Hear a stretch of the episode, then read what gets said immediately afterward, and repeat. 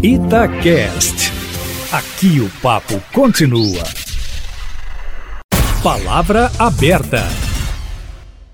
O Palavra Aberta de hoje vai debater as polêmicas e impasses nas negociações envolvendo imóveis neste período de mais de um ano de pandemia. Os reajustes dos aluguéis foram legais? Inquilinos foram prejudicados? Os valores de compra e venda de imóveis seguiram o movimento da economia? Foram afetados pela crise? Os mutuários tiveram prejuízos? Para debater o assunto, a gente recebe agora o advogado Kênio Pereira, presidente da Comissão de Direito Imobiliário da Ordem dos Advogados do Brasil, Seção Minas Gerais, e vice-presidente da comissão da área da OAB Nacional. Bom dia, doutor Kênio, obrigado pela presença. Bom dia, Ostaco. Bom dia, Aline. Tudo bem? Bom dia, doutor. Estamos recebendo também Cássia Ximenes, presidente da CMI Secov, Câmara do Mercado Imobiliário, Sindicato da Habitação de Minas Gerais. Bom dia, Cássia. Obrigada pela presença. Bom dia, Aline. Bom dia, Eustáquio.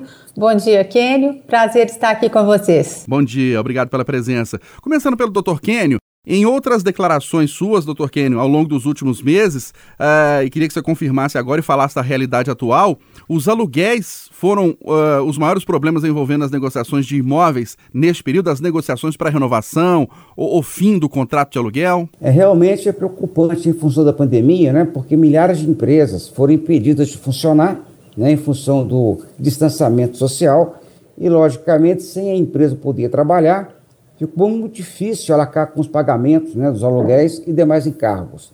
É, houve uma grande boa vontade dos locadores, das imobiliárias, em negociar com os inquilinos. Então, eu percebo claramente né, uma, uma, uma postura solidária das imobiliárias nesse sentido, mas, por outro lado, nas locações de shopping center, nas locações de grandes conglomerados, né, é, aqueles locadores que são profissionais, é, que têm fundos de investimento, é, fundo imobiliário, no caso. Então, eu vejo que há realmente um volume de locações em que o inquilino tem muita dificuldade de negociação, porque o shopping, o fundo de investimento imobiliário, ele tem outra visão, uma visão muito mais financeira. E nesse aspecto percebemos né, vários é, locatários com dificuldade, aumento das, dos rompimentos das locações, e isso fez, fez aumentar a oferta de imóveis. Então, nós percebemos, inclusive, né, muitos inquilinos discutindo em juízo o valor do aluguel, o aumento das ações revisionais e o mercado se tornou, nesse aspecto, né, é, muito mais conturbado, mas em função realmente da pandemia. Então, eu vejo que isso é uma questão preocupante e, para agravar mais ainda, aconteceu aí, Eustáquio e Aline, a questão da disparada do GPM, que está hoje em 32%, ou seja, cinco vezes mais do IPCA, que está em, em 6,7%. Então, esse aumento do GPM, cinco vezes a inflação oficial com a IPCA, também tem gerado um certo conflito no mercado. Lembrando que o GPM é o índice que regula, né? Ele é que é base para o reajuste dos valores dos aluguéis. Doutor Kênio, mas o problema é, em relação às locações, é, diz, os problemas referentes às locações disseram respeito ou dizem respeito atualmente a uma dificuldade de negociação em si ou porque quem é dono de imóvel está querendo renovar o contrato com o valor do GPM ou acima do GPM? O que acontece na prática, realmente, o GPM é o índice mais utilizado no mercado, mercado, mercado de locações no Brasil. E o que acontece? Quando tem uma imobiliária, a imobiliária ela, ela tem uma visão muito mais profissional do mercado. Então ela procura orientar o locador para negociar, para manter a locação. Agora, quando a locação é feita diretamente pelo proprietário do imóvel, ele não entende muito bem essa sistemática, ele, se, ele é muito mais resistente. No Brasil, né, há a cultura da inflação. Então, aquele locador que não tem muito domínio do assunto, ou o locador profissional, shopping center, né, esses locadores de grande porte que fazem locação direto, eles realmente dificultam a negociação e acarreta, muitas vezes, a desocupação do imóvel. E a questão que eu vejo na prática né, é que é, essa pandemia realmente é imprevisível e ninguém poderia imaginar que junto com a pandemia haveria esse descasamento né, entre o GP, o GPM e o, e o IPCA. Então, na prática, essa diferença de inflação de cinco vezes, né, de 6,7% para 32% do GPM, tem gerado realmente é, embates entre inquilinos locadores e, e acarretado uma, uma, é, o aumento das demandas judiciais. Né? A ação revisional de aluguel pode ser uma saída, só que ela tem uma limitação atual que ela pode ser proposta três em três anos a partir do último acordo ou do início do contrato.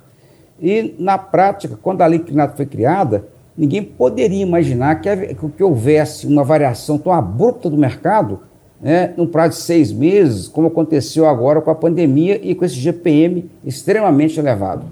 Cássia Ximenes, e na sua opinião, houve realmente esse reajuste, esse aumento, esses reajustes dos aluguéis, eles foram legais? É, nós temos nos contratos quase todos com o IGPM como base. E realmente, como o Ken colocou, a, a postura solidária, tanto das, dos profissionais do mercado quanto do, dos próprios locadores, proporcionou que a gente pudesse mostrar como que nesse momento de pandemia era mais interessante manter o imóvel locado, fazer uma negociação entendendo a situação do inquilino, do locatário e às vezes tendo que colocar ou o IPCA ou então fazer um acordo que fosse é, conveniente a permanência desse inquilino no imóvel. Um imóvel vazio é ruim para todo mundo, é ruim para o locador, é ruim para a cidade, porque aquele imóvel vazio pode causar uma série de danos, desde foco de, de dengue, que a gente não está falando, mas ela continua acontecendo, né? até problemas de invasão, de segurança. É, não é bom para ninguém um imóvel vazio. Então, a gente ter a manutenção desse contrato e reestabelecendo regras para que ele possa continuar dentro de parâmetros que sejam confortáveis, parâmetros que eu falo do, do valor de locação, que sejam confortáveis para os dois lados envolvidos, então a gente consegue fazer essa negociação. É muito importante que a gente também escute o lado do locador. Muitos dos nossos locadores, o proprietário do imóvel, tem aquele único imóvel como fonte de renda, como complementação de renda de uma aposentadoria e conta de fato com esse valor para poder pagar as suas próprias contas. Então, é, a gente tem que entender também que ele tem um contrato, ele fez compromissos contando com o valor que ele receberia em cima daquele contrato e de repente veio a pandemia e muda tudo. O inquilino não tem mais condições de pagar aquele valor combinado e o locador precisa daquele valor que está combinado. Então a gente tem que encontrar qual é o ponto de equilíbrio entre as duas partes para que a gente possa renegociar, recompactuar para manter aquela locação ativa. Mas você acha, Cássia, que houve, com essa disparada do GPM, algum abuso? Donos de imóveis se aproveitaram da situação para poder ganhar um pouquinho mais na locação? Eu não vou te dizer abuso, porque aqueles que não abriram mão do IGPM, eles estavam apenas é, fazendo com que o seu contrato valesse, porque o que está no contrato é o reajuste pelo IGPM. Aí a gente chama o bom senso, né, Eustáquio? A gente tem que chamar o bom senso para a mesa de negociação, porque ele é que vale. Nós temos que entender que o IGPM teve uma disparada, porque na composição do IGPM existem outros commodities que fazem chegar nesse valor aí, que a subida disparada do dólar implica nessa subida é, do, do IGPM, mas é o que está lá no contrato. Então, ele, ele pode querer que faça valer o que está no contrato. Então, não posso dizer que é um abuso. Mas eu chamo, nós todos aqui, os profissionais é, do, do mercado, a gente tem essa consciência de chamar o proprietário para o bom senso. Hoje, o IPCA pode ser um outro índice que cabe melhor, que veste melhor esse contrato. Ou nós podemos achar um meio do caminho, vamos fazer uma, uma conta de encontro que seja confortável para os dois lados, que o inquilino tenha condição de pagar, porque também não adianta você colocar um valor que ele não vai mais ter condição de pagar é porque perdeu o emprego, é porque teve a redução do salário, ou porque é um empreendedor e o seu negócio já não está podendo funcionar em função do lockdown, seja o que for. É, então a gente tem que realmente é, considerar tudo o que está acontecendo, o contexto para que a gente encontre um ponto de equilíbrio nessa negociação. O doutor Ken Pereira, e nesse aumento aí, quem foi mais prejudicado, os inquilinos ou os donos? Ah, com certeza, né? Porque o aumento é, é, implica majoração de preço. Então, o inquilino é o principal prejudicado. Mas um fato que eu quero colocar muito claro, e concordo com a, a Cássia Ximenes nesse aspecto, né? É que é um direito proprietário a fazer valer o contrato, o GPM, não tem a menor dúvida. É, tá, está contratado, é um ato justo, perfeito, inclusive tem no Congresso é, projetos de lei prevendo a proibição de, de, aplicar o GPM, que é completamente inconstitucional, né, porque o contrato tem que prevalecer, nenhuma lei nova pode impedir a aplicação do índice contratado. Agora, o que acontece aí é que, eu repito, há uma grande solidariedade, sim, das imobiliárias, locadores, em tentar negociar com os inquilinos. Eu vejo isso com extrema, é, é, extrema felicidade, né? porque o mercado está assim muito é, equilibrado por essa boa vontade. Mas há sim situações de grandes locadores, repito, shopping centers, é, e grandes empresários que têm vários imóveis. Eu quero frisar que 80% ou mais das locações é, o, tem apenas o proprietário, o locador, tem apenas um imóvel. Então a regra no Brasil é que a, a massa das locações, a pessoa tem um aluguel como complemento para a aposentadoria. Tá? Então ela, ela, não é um grande locador. Mas há grupos né, que, econômicos que têm muitos imóveis que às vezes até se aproveita do fato do inquilino ter feito investimentos na área comercial, reformado a loja, né, é feito ampliações no imóvel, que a pessoa passa a ter dificuldade em sair do imóvel. Há aquela locação comercial que tem um fundo de comércio, como tem casos concretos, né, é, de, por exemplo, aqui eu vejo Casa de Saúde, aqui na Cidade Nova, que fizeram, fez investimentos grandes é, com reforma e tudo mais, e aquele inquilino, ele fica inviabilizado de ocupar o imóvel. Porque se desocupar, pode quebrar, ele pode inviabilizar a empresa dele. Então, há situações de locadores, né, repito, que se aproveitam disso para aplicar o índice de maneira a fazer superar o preço, o preço de mercado. Um ponto que eu quero frisar, que o, o problema não é o GPM de 32%. O problema é quando é, é aplicado esse índice e supera o preço de mercado. Então, tem aluguéis né, que estão aí vigorando por vários anos, que estão defasados, então o aluguel lá mil reais, aumentou 32%, 1.300, mas ele vale 1.700. Então não tem nenhum problema isso. Pode aplicar o índice, que o inquilino vai continuar a pagar um aluguel defasado, abaixo do preço do mercado. O que eu prego né, é que deve ser pago o aluguel de acordo com o preço de mercado. E quem faz o preço de mercado não é inquilino, nem o locador, nem imobiliária. É a lei da oferta e procura. Então, o preço de mercado são valores praticados por imóveis vazios disponíveis para locação, semelhantes àquele que é objeto da locação ou da avaliação. Então, esse preço de mercado que é o, é parâmetro correto. Cássia Chimenez, agora falando sobre compra e venda de imóveis. O mercado imobiliário ficou muito prejudicado nesse momento de pandemia. Houve crescimento nas vendas, houve queda nas vendas. Como é que ficou a relação aí entre, entre quem está querendo vender e quem está querendo comprar? Aí nós tivemos um movimento positivo. Nós tivemos um aumento no número de vendas, um aumento realmente considerável. A procura é, pelo, pela compra de imóveis, eu acho que ela se deveu tanto aos juros baixos, né? Nós vimos aí uma taxa Selic muito convidativa, os agentes financiadores colocando facilidades para poder financiar os imóveis então, nós tivemos, para você ter ideia, vou colocar aqui o mês de fevereiro, que é um índice que nós temos aqui no Data Secov, que é o nosso instituto de pesquisa do, da CMI Secov. Nós tivemos é, 28% de aumento no número de imóveis vendidos em relação ao mesmo período do ano passado. Então, é, é, é um, um aumento considerável. Cássia, mas ah, como é que ficaram os preços praticados diante desse dado positivo que você acaba de apresentar? Nós também tivemos uma taxa de crescimento no valor de 5,22%. E a tendência é de subida dos preços, mas aí por outros motivos.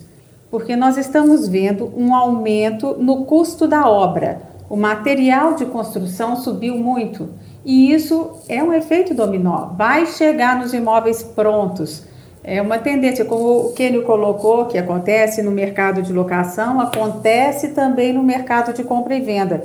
Que quem coloca o preço é o movimento de oferta e procura.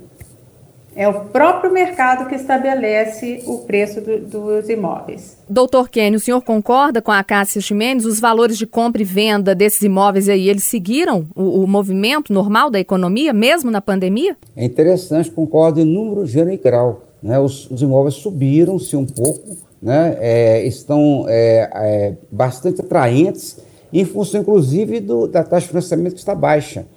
A Selic nunca foi tão baixa é, em relação ao, ao, ao, cenário. E o que acontece é que as pessoas passaram a ver a aplicação no imóvel é, como mais atrativa.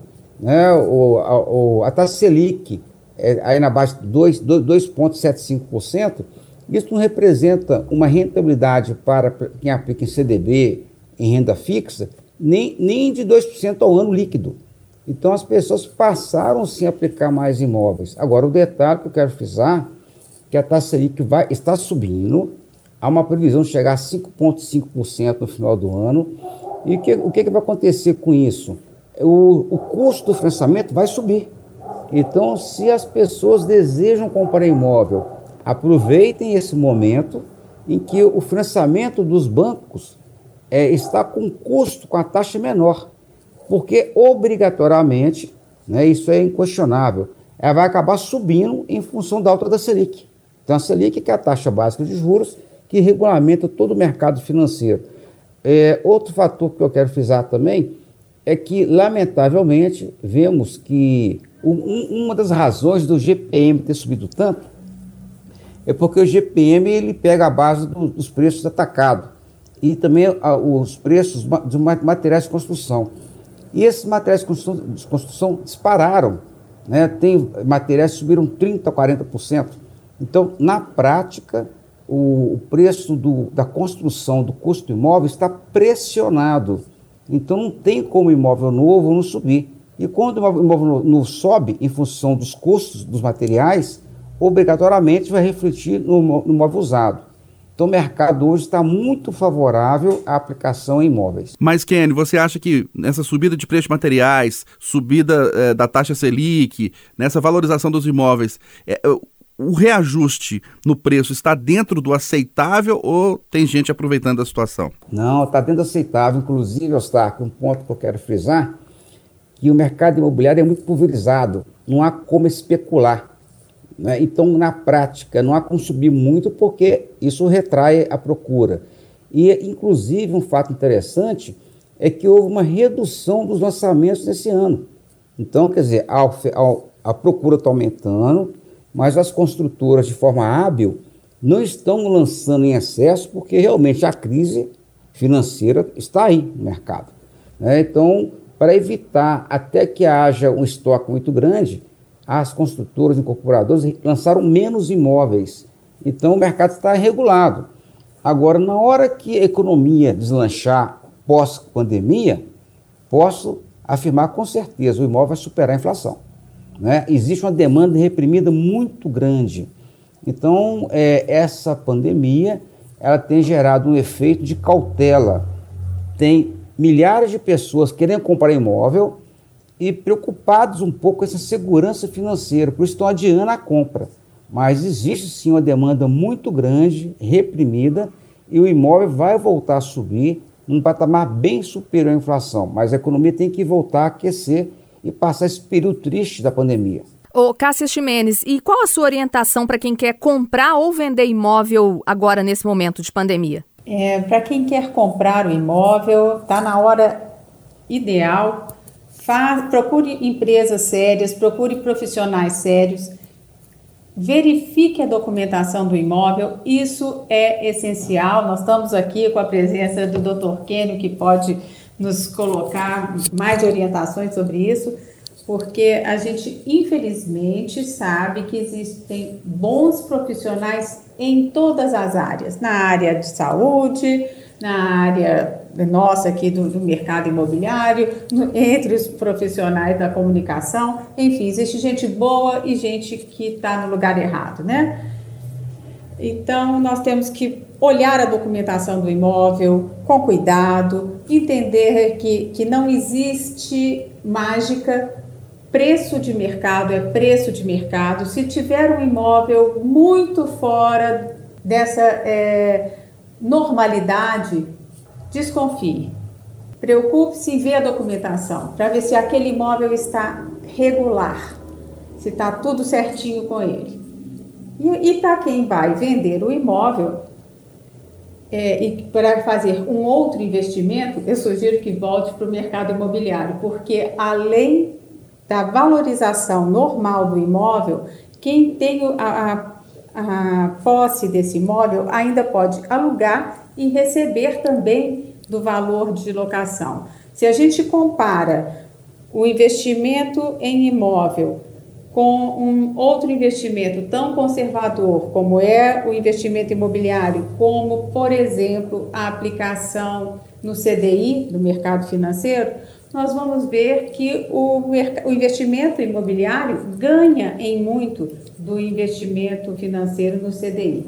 Então, investir em imóvel é um bom negócio, que a pessoa ganha o, o, o aluguel e a valorização do, do bem investido. E você, doutor Kênio, a sua orientação final para quem quer comprar, vender e, nesse momento, principalmente, alugar imóveis? É, primeiramente, como colocou, a documentação fundamental. Tendo alguma dúvida, contrate um especialista para orientá-lo. E um fato interessante é o contrato promessa compra e venda. As pessoas usam muito modelos, né? mas é importante entender que cada negócio tem a sua característica.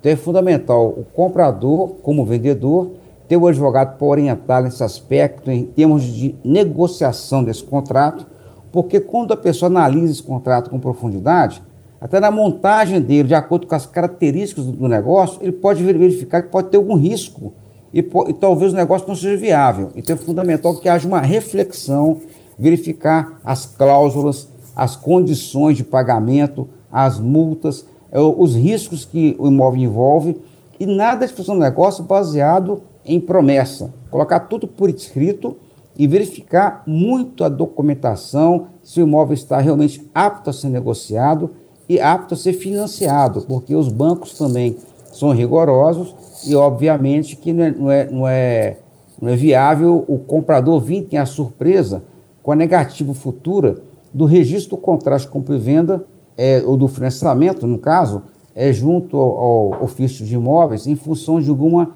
pendência. Então verifique o registro do imóvel se não há nenhum choque de informações que possa gerar realmente alguma pendência no futuro quando ocorrer o financiamento.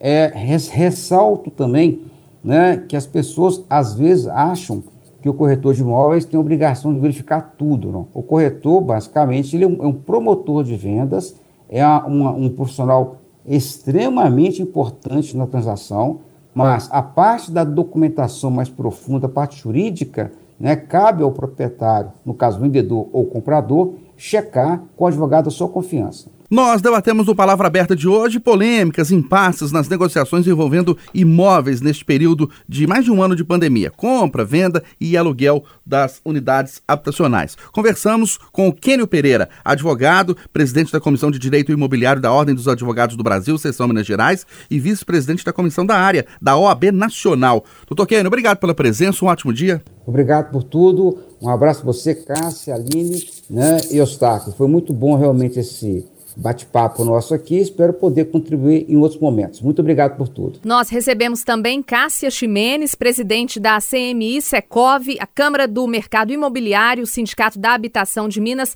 Cássia, muito bom dia. Obrigada por ter participado, viu? Obrigada a vocês pela oportunidade de levar mais esclarecimento ao público sobre a locação e a compra e venda de imóveis. Um prazer estar aqui. Obrigada, Kenny, pela sua pela sua colaboração, sempre agradecendo com informações importantes para o nosso mercado. E muito obrigada, Aline e Eustáquio. Um abraço para vocês. Grande abraço.